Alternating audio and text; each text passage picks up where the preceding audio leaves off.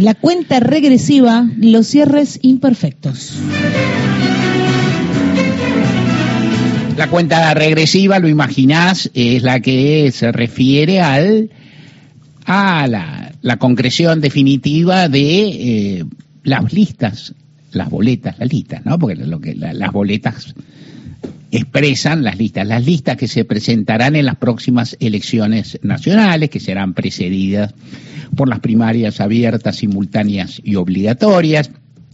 Estas serán en agosto, la elección será en octubre y si hay segunda vuelta será el mes siguiente.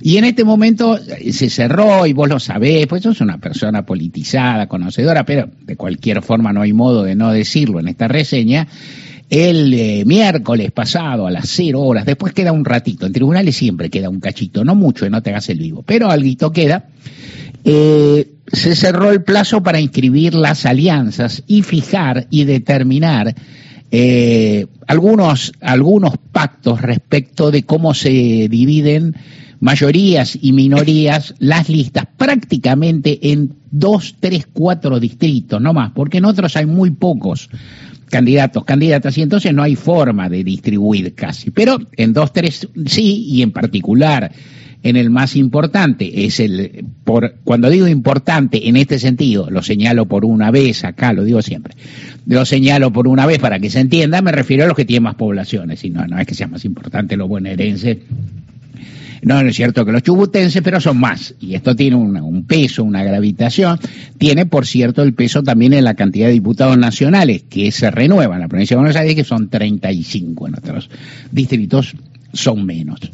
Eh, se cerraron, se cerró ese plazo. Es, esos cierres, uno lo cuenta porque ha participado ha participado, por ahí en la prehistoria, no en la prehistoria argentina, en la prehistoria de recuperación democrática, en los primeros años ha participado, esto a mí me divierte mucho, son nerviosos, son tensos, se hacen trapisondas, alguna zancadilla, aparecen, yo tenía ganas de contarte y te contaré, no sé si hoy o la semana que viene, algunas tretas que han ocurrido acá y allá, que uno conoce eh, alguna de esas cosas que es, se firma una lista, se hace un papelito, todo se hace sobre papel, soporte papel al final, porque como todo se hace de urgencia, y tampoco hay mucho tiempo para terminar, este, terminar en detalle las cosas. Yo a veces cuento, bueno, en Chubut, por ejemplo, la población más grande es Comodoro Rivadavia, la capital es Rawson. Está a una distancia, entonces si vos cerrás listas en Comodoro, sale un tutú, ¿no? Sale un tutú. En, la Patagonia están habituados a las distancias largas, son un poco, los argentinos somos un poco los yanquis también son, están habituados, pero es una distancia larga. En el camino se puede pasar cualquier cosa. Cuando llegan, bueno, ¿no? Eh, ha habido anécdotas divertidas, algún episodio de violencia relativa. Eh, en fin, los cierres siempre generan tensiones, siempre hay más aspirantes que espacios, y en este caso aparte había, y hay dos o tres listas. Yo diría, en primera aproximación, en un eh, escenario que se está moviendo, que por lo tanto también corresponde ser cauto en predicciones, no darlo por terminado y demás. En este sentido uso la palabra imperfectos, en parte. En parte también lo usaré para decir que no fueron buenos los cierres. Me parece a mí, es una cuestión valorativa, respecto de la presentación, sobre todo de la fuerza mayoritaria, respecto de la presentación ante uno puede llamar la sociedad, la gente, los votantes, el padrón, como se quiera decir, han sido extremadamente beligerantes, difíciles de comprender en algunos puntos, casi sin pensar que todas esas discusiones que se dan y que tienen un sesgo internista muy fuerte, son observadas por alguna cantidad apreciable de personas que no están encuadradas en las fuerzas en cuestión. Y que entonces, más allá de lo que se diga el adversario interno, que lo hay, hay una parte que hay personas que miran de afuera y dicen, esto es la política. O sea, estas discusiones son la política. Y me pueden decir, pero yo tengo razón, todos dicen que tengo razón, y yo que he participado en discusiones políticas severas, que me, aparte participado en divisiones políticas, he pasado en renuncias políticas, todo pasó, y uno siempre cree que tiene razón, inclusive 20 años después cree que tiene razón, después a los 30 uno empieza a matizar, ¿qué vas a hacer? Pero en todo caso uno siempre cree que tiene razón, pero de cualquier modo hay algo que se muestra para para un afuera que es la gente común, que es la gente formidable que vota. Y la gente formidable que vota por ahí no, es, no, no está presenciando un, un espectáculo o un diseño que les puede parecer atractivo. En el caso de Juntos por el Cambio lo sabemos, la, el nivel de la discusión entre Patricia Bullrich y Horacio Rodríguez Larreta es muy brutal desde hace bastante tiempo. Ambos han definido más o menos sus perfiles y por ahí la gente puede activarlos un poco, pero evidentemente es muy destructivo y alienta, incuba algo que el Frente de Todos también puede llegar a tener problema, que es que un votante se diga, esto, no va, esto si gana no van hasta cuatro años. ¿No? Es decir, puede pasar, puede no pasar, ¿qué pienso yo? No importa por ahora no importa, porque dependerá mucho de cómo salgan las terceras fuerzas y del grado de paridad que haya entre ambos. Entonces, no te puedo realmente hacer un escenario ni jurar. Yo, hace un año pensaba, estos no se separan. ¿eh? O sea, el, el, el Juntos por el Cambio tiene un incentivo tan grande para ganar que si tienen dos dedos de frente, se quedan. Bueno, no los tiene. ¿Qué le vas a hacer? La reta los tiene físicamente, sí, pero no los tiene en sentido figurado, porque lo están llevando mal. En el, en el frente de todos, que ahora se llama Unión por la Patria, y está bien, o sea, que cambie el nombre, digo, nunca hago caso de estas cuestiones, en general lo que se te complica es mencionar, es como cuando empieza el año, ¿viste? El 2 de enero pones bien el año en curso. El 8 ya pones el del año anterior, ¿viste? Te vas. Al principio sí, pues estás muy prudente, muy después te, bueno. Pero no importa, se cambia, se cambia el nombre y se asiste a un cierre en el cual en la provincia de Buenos Aires hay una discusión sobre el porcentaje, que, que es muy difícil de, casi te diría de contar, y ni te digo de entender para mucha gente, sobre lo que es el piso a partir del cual, el porcentual a partir del cual las minorías tienen acceso a una parte de la lista de diputados. Ya contar esto es medio complicado. Traducirlo a números es un es muy complejo. Y, en definitiva, como la discusión versaba sobre un diputado o dos, o sobre cuatro o cinco puntos porcentuales de piso, terminaba siendo una discusión chica que se aderezó mal a mi gusto, y no lo digo para quedar bien con nadie, que aparte voy a quedar mal con todo, digo, me, me da la impresión que ni fue feliz, por decirlo, voy a decir expresiones, cortitas, digo, parcas, para no, no fue feliz la expresión de Aníbal Fernández, ni son en general felices las expresiones del ministro de Seguridad en la esfera pública, no fue feliz la idea de decir vamos a judicializar, vamos, cosa que a nadie le importa, cosa que no está bien, planteo que en el momento que otros, aparte, me ubico en la escenografía y choca más. O sea, Aníbal Fernández está diciendo eso mientras en una habitación hay un representante de su propio frente discutiendo. Entonces, ¿qué, ¿Para qué sirve esa bravata afuera? ¿Está arreglada? Puede ser. Todos sabemos que esas cosas pueden ser. No lo sabemos. Por ahí es una, también es una, una compadrada, un exceso. Bueno, puede ser. Yo qué sé cómo es. No me importa tampoco, de nuevo, yo no me, ni, ni yo, ni mucho menos, gente menos pendiente que yo se va a preocupar por eso. Escucha eso, es una bravata. La respuesta es, le aceptan las condiciones, que no son tan distintas a las que seguramente planteaba la conducción del PJ bonaerense, ejercida por eh, el diputado Máximo Kirchner. Le contestan, muy enojados, sacan un documento muy flamígero, diciendo, le damos todo, pero y ahí hay una larga ristra de críticas que, incluye a que incluye a Daniel Scioli y al presidente de la Nación, a quien ni siquiera se menciona por su cargo. Se le dice Alberto Alberto, Aníbal, no, Alberto Ángel Fernández, lo cual está muy mal, es una costumbre pésima, qué sé, bueno.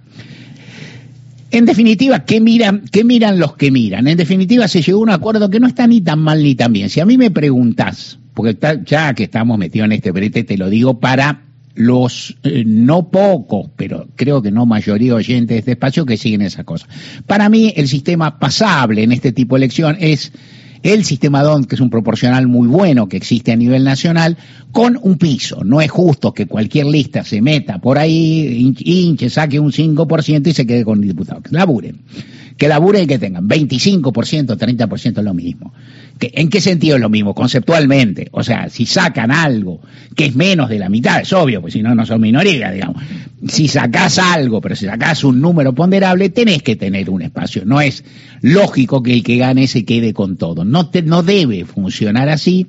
Y bueno, entonces, ¿cómo es el cierre? El cierre es parcial, es imperfecto porque no se conoce quiénes serán los candidatos, los candidatos.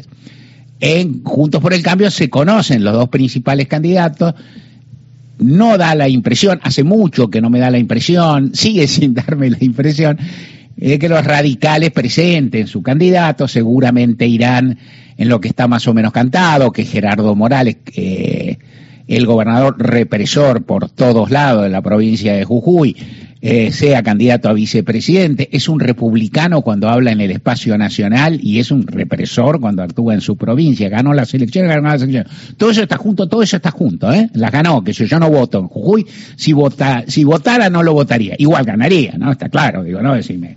No, ahora, entonces, en Juntos están los candidatos a presidente, es, tal vez esté medio cantado, en los candidatos a vice, perdón, eh, Gerardo Morales con, con, con la reta. Eh, está medio cantado, los, los candidatos a vice está por lo menos en el caso de, de la reta, y en el oficialismo está más abierta la cuestión respecto a quiénes pueden ser los candidatos que enfrenten a Daniel Scioli, que tampoco ha elegido su compañera de fórmula y ha quedado en esta pelea y en esta estridencia bastante diluidos, pero todavía manifiestan ambiciones y de presentarse este, Juan Grabois y Agustín Rossi, digamos, ¿no? que, se están presentando, aunque han quedado diluidos y da la impresión que, visto de afuera, insisto, en un escenario que se mueve mucho, que la candidatura de Rossi queda muy solapada, muy encima la de Daniel Scioli, y ahí, bueno, tendrán que ver. No me, eh, todo esto da para especular, uno lo hace porque, porque es parte de su laburo y parte de su interés y su pasión, pero me parece que en general todo el diseño ha sido eh, pobre, la hipótesis que manejan algunas personas ahora, integrantes, dirigentes, militantes incluso, de, la, de, Unión por la Patria, eh, es que, bueno, que esa discusión fue una parte y ahora empieza una campaña o una primaria en la cual, una vez que esté en la, la, la candidatura, va a haber más respeto y todo eso. Bueno, anda a convencer a la gente que esto fue así, qué sé yo. Por ahí es cierto, para la gente ya no, hasta el miércoles pasado se peleaban, pero del miércoles que viene se llevan todo bien y yo les creo. Por ahí no te creen. Por ahí la gente viene apática, viene difícil y demás. En el desarrollo han ocurrido otras cuestiones que dan para pensar y de nuevo, estamos ante un conjunto muy inestable y muy magmático. ¿Qué es lo que pienso yo desde hace un rato? Que siempre se sobreestimó, vos lo sabes, que siempre se sobreestimó el potencial de voto de Javier Milei. Yo lo sé, no lo sé. ¿Cómo voy a saber si no, se contaron los votos? No lo sé. Yo pienso. Incluso, entonces, es si Milei sacara nomás 10, 15, 16% en las elecciones generales de la PASO, podría sacar algo más. Si Milei sacara eso y alguien te dijera, Milei en abril tenía el 30 y bajó, bueno, le puede, hay una parte que es mm, creer o reventar y hay otra que no. ¿Qué creerá Weinfeld que nunca tuvo? La verdad, es verdad. Esto ha pasado. Te dicen subió y bajó. Por ahí no. Ahora nunca lo podrás corroborar del todo también.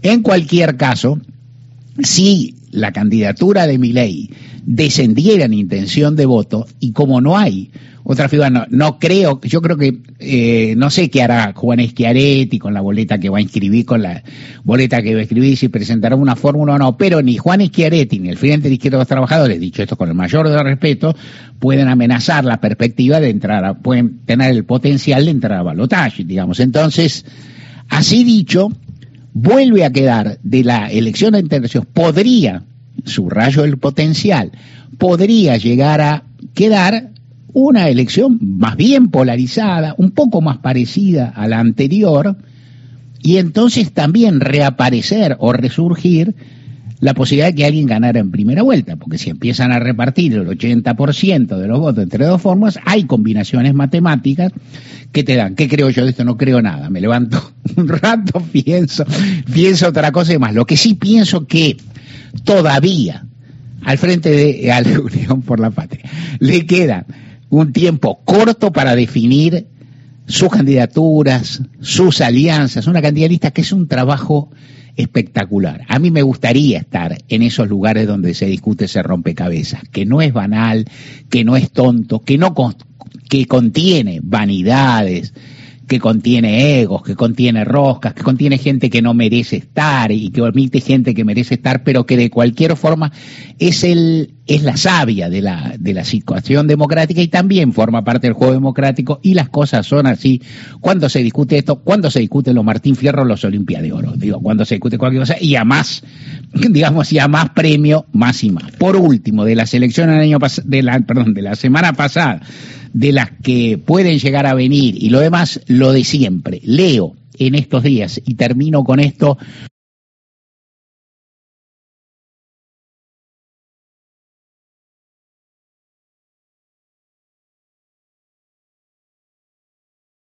pero es un defensor del sistema electoral argentino y en ese guste a mí más o menos por cuestiones relativas, lo cierto es que es una persona que tiene autoridad en sentido formal institucional y en sentido profundo, y escribe una nota muy linda diciendo que las elecciones son interesantes en la Argentina, diciendo que se titula de las crisis se sale votando, lo cual así dicho suena optimista, pero si, si lee la nota entendés lo que quiere decir, y dice algo yo creo también, dice a la gente en la Argentina le gusta votar. Y es así, a la gente de Argentina le gusta votar. Y esto se reconoce poco, en un doble sentido. Se reconoce poco como hecho sociológico y se valora poco como eso, como, como un artículo muy lindo que sale en Clarín de, un juez sociológico, el punto de vista de la escala de valores que tenemos, lo importante que es eso. Ampliaremos.